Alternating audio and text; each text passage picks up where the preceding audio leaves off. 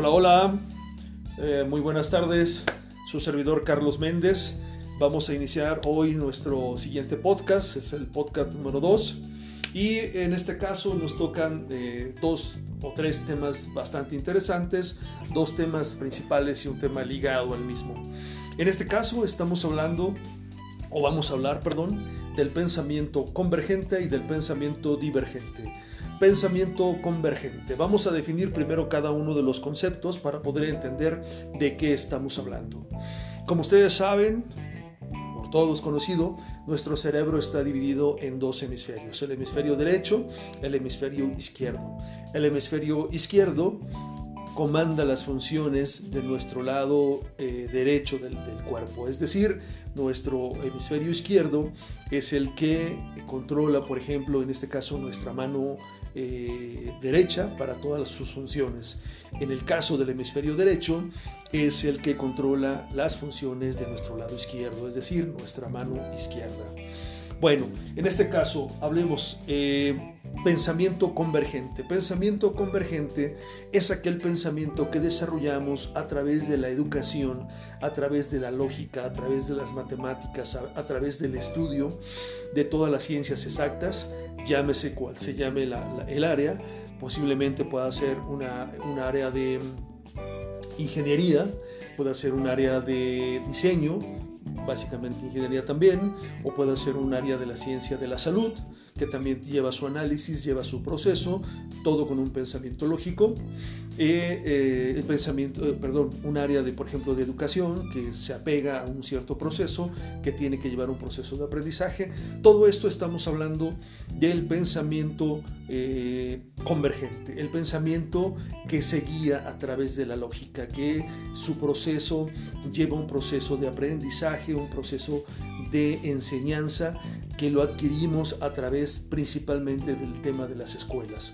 La escuela nos forma a través de un pensamiento eh, analítico, a través de un pensamiento convergente y este es el que nos lleva a conformar pues básicamente las eh, habilidades profesionales que se requieren hoy en día en las diferentes áreas.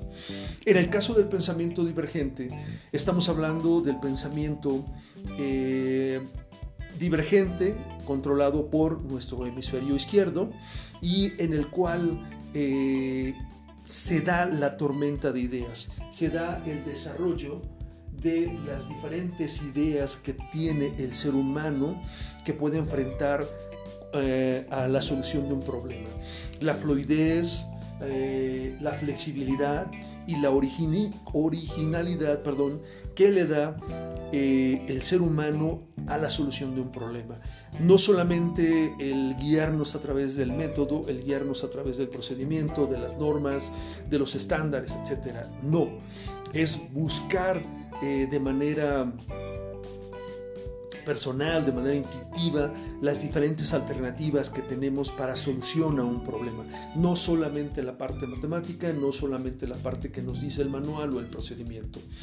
Dicho de esta manera, bueno, pues aquí tenemos las, las, dos partes. Como lo, decíamos en como lo decía yo en un principio, el caso de tener un pensamiento convergente y un pensamiento divergente conviven en el mismo cerebro, se encuentran en el mismo espacio, separados por supuesto, cada uno con sus funciones.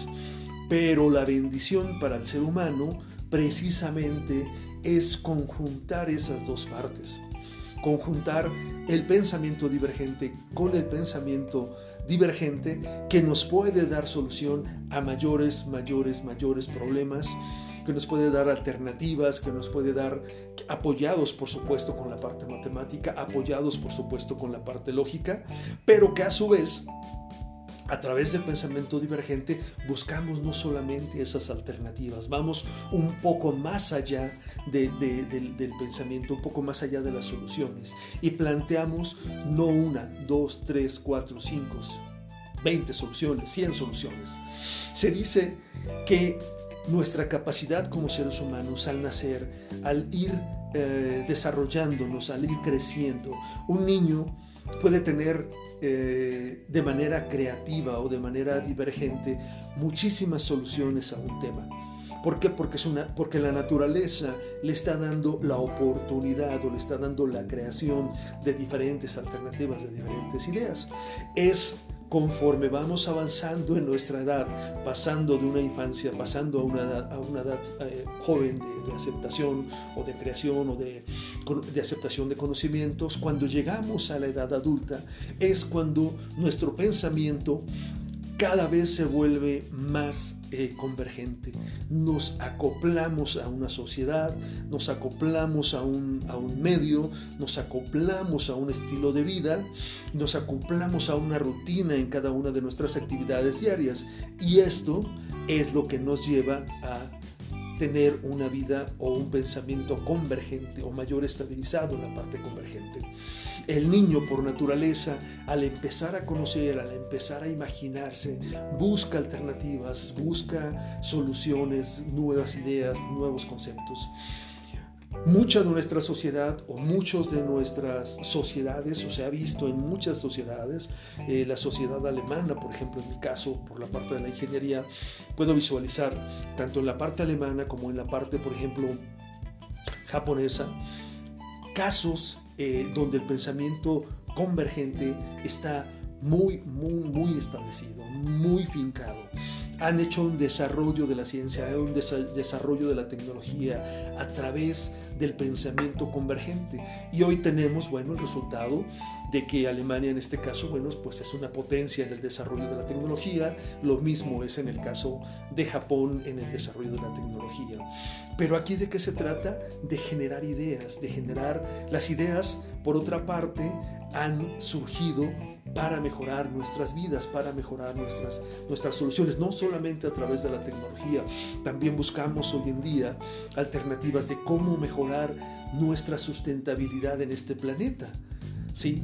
Y esto, bueno, es una inquietud de la parte divergente que viene hacia la parte convergente para buscar ideas de cómo mejorar nuestra sustentabilidad, nuestra estancia en este planeta con, convivir con nuestro planeta, convivir con los seres vivos en este planeta y es donde se vienen generando toda una serie de elementos.